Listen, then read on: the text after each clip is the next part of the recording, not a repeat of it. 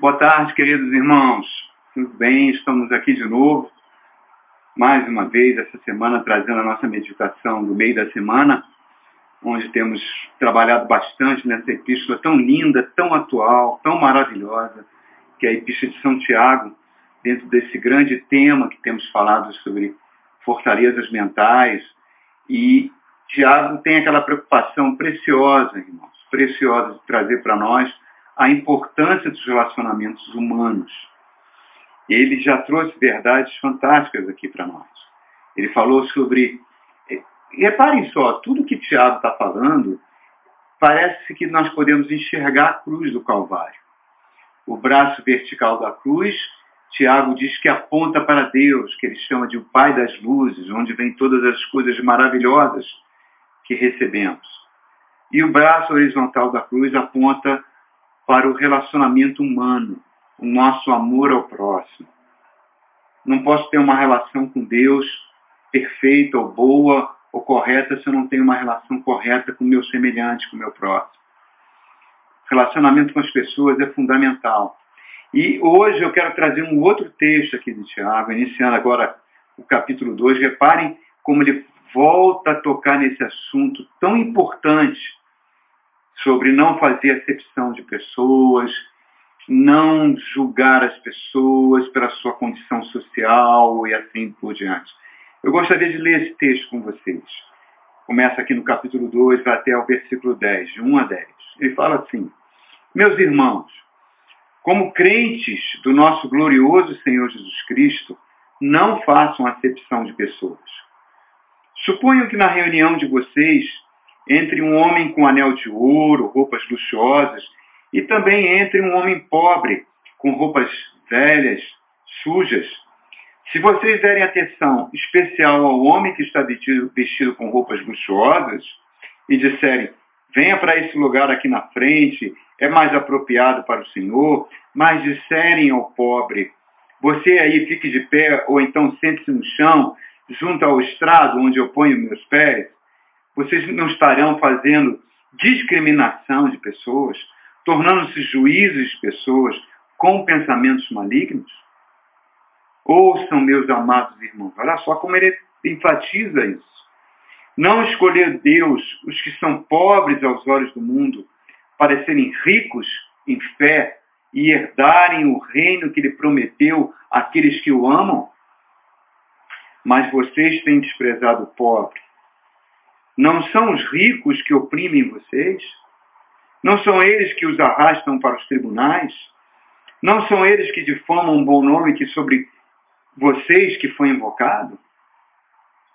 Se vocês de fato obedecerem à lei real, encontrada na Escritura Sagrada, que diz: amarás o teu próximo como a ti mesmo, não estarão agindo assim de forma correta. Mas se vocês fazem excepção de pessoas, vocês comentarão pecados e serão condenados na lei pela lei como transgressores. Pois quem obedece toda a lei, mas tropeça em apenas um ponto, torna-se culpado de quebrá-la inteiramente. Tiago novamente está enfatizando aqui, irmãos. Ele já trouxe tantas coisas boas, ele que falou sobre o pai da fé, ele que falou que a nossa fé ela vai crescer, se for uma fé prática, ela vai crescer mesmo no meio de provações, que nós devemos nos aproximar com Deus, nunca sem nenhuma dúvida no coração, que nós devemos ter muito cuidado com o pecado, com o poder do pecado, que nós devemos ser praticantes da palavra, que nós devemos ouvir mais do que falar, que nós devemos praticar a verdadeira religião. Nós falamos isso nesses vídeos curtos que estão disponíveis aí para os irmãos. Mas agora ele está trazendo um assunto importantíssimo. Ele está falando, não devemos fazer acepção de pessoas. Por quê? Porque Deus não faz acepção de pessoas. A cruz do nosso Senhor Jesus Cristo é uma cruz inclusiva. A oração que ele nos ensinou é a oração do Pai Nosso. O nosso Deus é o Deus da comunidade. E o interessante, irmãos, é que a igreja, desde o início, a gente está vendo aqui Tiago relatando uma dificuldade que acontecia já nas origens da igreja. Né? Pessoas que davam mais importância para aquelas pessoas que eram ricas, que se vestiam de forma mais suntuosa, que tinham mais recursos, em relação às pessoas que não tinham. Reparem, Tiago vem falando isso, e isso ao longo dos séculos, parece que nós temos, como igreja, muita dificuldade de obedecer. A igreja surgiu no Império Romano. O Império Romano, ele tinha uma característica, irmãos. Ele, quando invadia uma nação e tomava posse de uma nação e anexava essa nação como, como parte do seu império, ele abraçava os deuses dessa nação. Roma, ela era inclusiva em termos de aumentar o seu panteão de deuses com os deuses dessas nações conquistadas. Roma só teve dificuldade em fazer isso com o evangelho, com a relação cristã. Por quê? Porque, primeiro, o ódio que ela tinha pela igreja, por a igreja segundo Roma, está adorando um criminoso que morreu na cruz do Calvário. Mas principalmente porque essa comunidade dos seguidores do Cristo era uma comunidade inclusiva, era uma comunidade onde ninguém era acima de ninguém, era uma comunidade onde os senadores, os poderosos de Roma, sentavam junto com os escravos de Roma para adorar o Deus que morreu na cruz do Calvário por todos nós. O Deus do Evangelho. E isso para Roma era algo extremamente subversivo. Quando a igreja deixa de ser perseguida por Roma, lá por volta do, do ano 300, na metade dos anos 300, nós observamos que ao longo da história da igreja, ela teve muita dificuldade em abraçar, em não fazer acepção de pessoas. Temos a história das cruzadas, que foi um, um, algo extremamente diabólico, uma, uma, guerra contra os árabes, contra os, contra os muçulmanos. Nós vemos na época dos descobrimentos o, os espanhóis, os portugueses, fazendo uma pressão sobre o Papa para que fizesse bulas papais, dizendo que os índios podiam ser escravizados. Nós vemos a invenção do navio negreiro, que é uma invenção feita por cristãos que frequentavam igrejas. Nós vemos essa, a Inquisição que trouxe tantas mortes, nós vemos as guerras entre cristãos e protestantes, nós vemos os cismas dentro da igreja, nós vemos isso como crescendo. Isso culminou no nazismo. O nazismo foi uma filosofia abraçada pelas igrejas, pelas igrejas católicas e protestantes da Alemanha. Então, dentro da história da igreja, nós vemos, infelizmente, irmãos, uma história que tem muito racismo, tem muito regionalismo, tem muitos cismas. E nós chegamos nos dias atuais vendo que isso continua dentro do seio, até dentro da, nossa, da igreja brasileira, dentro do meio evangélico. Nós vemos uma homofobia violenta, nós vemos uma, uma violência contra as regiões de descendência africanas. E dentro dessa, desse cenário de acepção de pessoas, surge o corona. Surge o corona. No mês de janeiro, fevereiro, nós assistimos pela televisão, ele chegando, surgindo lá na China, matando as pessoas lá, mas estava muito longe. No mês de fevereiro, nós vemos ele entrando na Europa, matando muitas pessoas, no mês de março, nós vemos ele entrando por dentro dos Estados Unidos. E agora nós vemos ele aqui, no Brasil, entrando dentro dos lares brasileiros, matando pessoas que nós conhecemos, muitas vezes pessoas queridas nossas. Nós vemos o corona trazendo mudanças radicais em estilos de vida, forçando as pessoas a ficar em casa, forçando as pessoas a refrear as suas compras, fazendo as pessoas é, largarem de mão dos seus entretenimentos, das suas viagens, das suas idas aos shoppings, da, da ida ao salão de beleza, da ida à academia. E nós convivemos com esse corona crescendo, ceifando vidas, afetando a economia do país, e nós vamos perguntando é, o que, que vai acontecer quando pós-corona, como é que vai ser a vida pós-corona, muita especulação após isso. Quais serão as consequências que esse corona se prolongar durante muitos anos, muito tempo? Quando ele acabar, será que nós vamos voltar aos velhos hábitos? Será que nós vamos continuar sendo cristãos superficiais, egocêntricos, desperdiçadores, sem propósito, sem direção, sem significado? Será que a humanidade, no geral, vai escolher um modo de vida depois do corona mais modesto, um modo de vida mais gentil, um modo de vida mais atencioso? Corona ele parece que despoluiu tudo. É, você vê menos carros nas ruas, você vê mais bicicletas, mais pessoas caminhando e, e menos concentração. Parece que é um, uma despoluição, porque ele não atinge as plantas, ele não atinge os animais, atinge somente os seres humanos. Será que nós vamos dar mais valor para a conversa um com o outro? A gente será que vai se importar mais com, com os problemas dos outros? Será que bom, a nossa conversa vai ser mais cara a cara? Ou, ou vão continuar nos escondendo atrás desses muros divisórios das redes sociais, que só trazem solidão, que aumentam a solidão, que aprisiona as pessoas dentro de um isolamento mental, onde a gente vê tanta depressão crescendo e até suicídios, irmãos. Será que o corona vai permitir que o nosso evangelho leve a gente a ajudar uns aos outros, ajudar mais os idosos, ter mais preocupações com os jovens, ter mais preocupação, principalmente no Brasil, com aquela comunidade dos menos favorecidos. Hoje eu vi um, um, um, um pastor que eu gosto muito lá de São Paulo, fala, explicando a missão mundial, uma ONG que existe há mais de 40 anos, que tem preocupações com as crianças desfavorecidas, que agora está preocupada com os, com os pastores pobres de igrejas muito pequenininhas do interior do Nordeste, que com as igrejas fechadas ficaram sem, sua, sem subsistência, mas que eles são fundamentais para atender aquela comunidade do sertão, que não tem, hoje eles estão tendo dificuldade até para comer, irmão. Será que a gente está preocupado com isso? Será que nós podemos levar o nosso braço de amor para lá. Nós fomos libertos, o Evangelho nos libertou.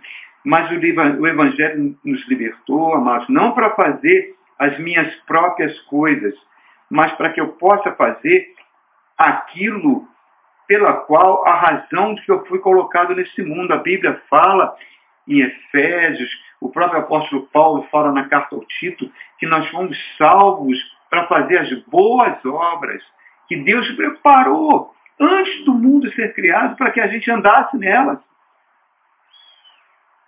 Eu sou livre não para criar minha própria história, eu sou livre para criar a história que o meu Deus guardou para mim, que é uma história de amor e de relacionamento com os próximos.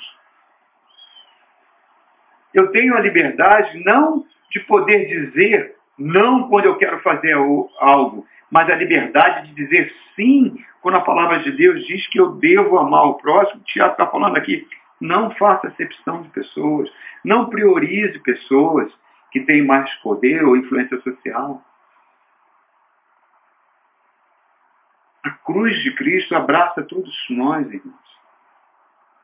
Eu tenho que cumprir meu papel como indivíduo, como indivíduo cristão. Eu tenho uma responsabilidade com o meu próximo, o meu próximo dentro da minha casa minha esposa, meus filhos, os meus pais, tios, primos, meus amigos de infância, meus amigos de hoje, as pessoas que se aproximam de mim, eu tenho responsabilidade, eu tenho responsabilidade com a minha igreja, que me alimenta com a palavra de Deus e manter essa igreja funcionando para que a palavra continue sendo pregada. Será que o corona, irmãos, quando passar, ele vai contribuir para que a gente realmente seja o sal da terra, para que realmente a gente seja a luz do mundo, para que realmente nós que fomos cristãos regenerados possamos fazer as boas obras? Eu não sei, irmãos, eu não sei responder essas perguntas. Eu gostaria que isso, que essas perguntas realmente fossem tivessem uma resposta positiva. Mas quando a gente chega lá no livro do Apocalipse, a gente vê que a humanidade vai cada vez mais estar de costas para Deus. Vai cada vez mais dizendo não para Deus. E o pior, aquelas pessoas que se dizem representantes de Deus, a igreja, a falsa igreja que está no mundo, vai adorar o anticristo e o falso profeta. E Deus vai estabelecer um juízo com relação àqueles últimos tempos. Amados, Tiago está falando aqui para nós e citou esse exemplo aqui de não fazer acepção de pessoas, de pessoas que são de maiores posses receberem um tratamento especial. Mas é isso exatamente que aconteceu nos últimos 30 anos na história da igreja brasileira. Parece que a igreja brasileira, nos últimos 30 anos, é uma igreja que se voltou muito para a prosperidade, para a obtenção de riquezas. Pouco antes do corona surgir, irmãos, aí vamos pegar de janeiro desse ano, fevereiro desse ano, estava muito em voga no seio de muitas igrejas a famosa teologia do coaching. Os pastores recebendo treinamento, treinamento de coaching onde eles deveriam ensinar a sua igreja para os crentes serem bem-sucedidos, que os crentes bem-sucedidos são aqueles que brilham, brilham nas suas carreiras, que têm sucesso na vida. Para exaltar a potencialidade humana, igrejas investindo pesado nisso, usando até física quântica e outras coisas do gênero, irmãos. E, aquelas, e eu olho para essas igrejas simples, humildes, a igreja dos pobres, que ele está falando aqui, né? que o, o Deus, Deus deu, que Deus não escolheu Deus que são pobres, Deus escolheu aqueles que são pobres aos olhos do mundo para serem ricos em fé e herdarem o reino de Deus. Parece que os pobres viraram o que eles chamam de losers, de perdedores. E Jesus falou, aprendei de mim, que sou humilde e pobre de coração. Bem-aventurados os pobres de espírito, que eles herderão, os humildes e pobres, que eles herdarão o reino do céu. Nós não podemos, irmãos, substituir o poder do Espírito Santo de transformação, de transformar a gente em mensageiros do Evangelho, substituir isso por técnicas de mercado, por propaganda, por exaltação de, de potencialidade humana, de métodos de treinamento de executivos, de correntes de fake news. Não, não, queridos, nós não podemos ser. Porque senão a gente começa a fazer acepção de pessoas. A igreja, amados, não está no mundo para trazer prosperidade. A igreja não, não está no mundo para fazer os cristãos pessoas bem-sucedidas. A igreja está no mundo para entregar um ultimato à humanidade. O que, que diz esse ultimato? É hora de reconciliar com Deus e praticar as boas obras do Evangelho. E entre essas boas obras está não faça acepção de pessoas. Quando a igreja espalha, quando a igreja faz acepção, ela está agindo como igreja do diabo.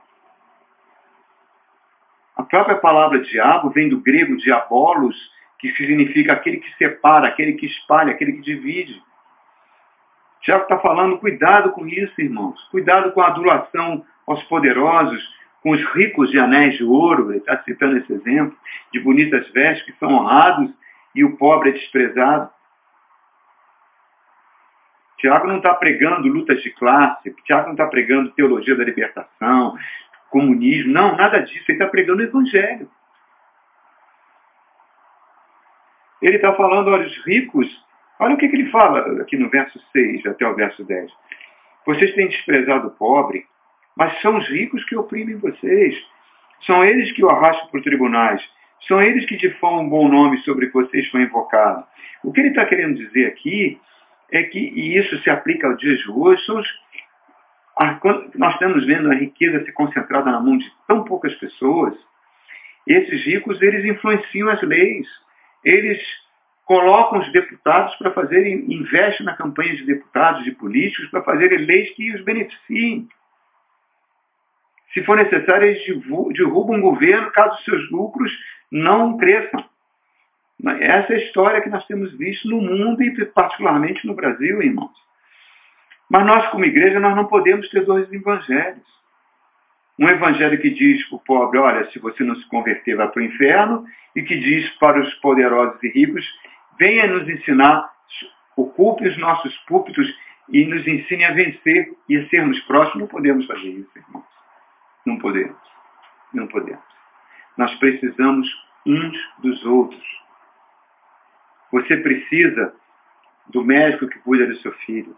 Você precisa do padeiro que faz o pão que você come. Você precisa da pessoa que vem na sua casa fazer a faxina na sua casa.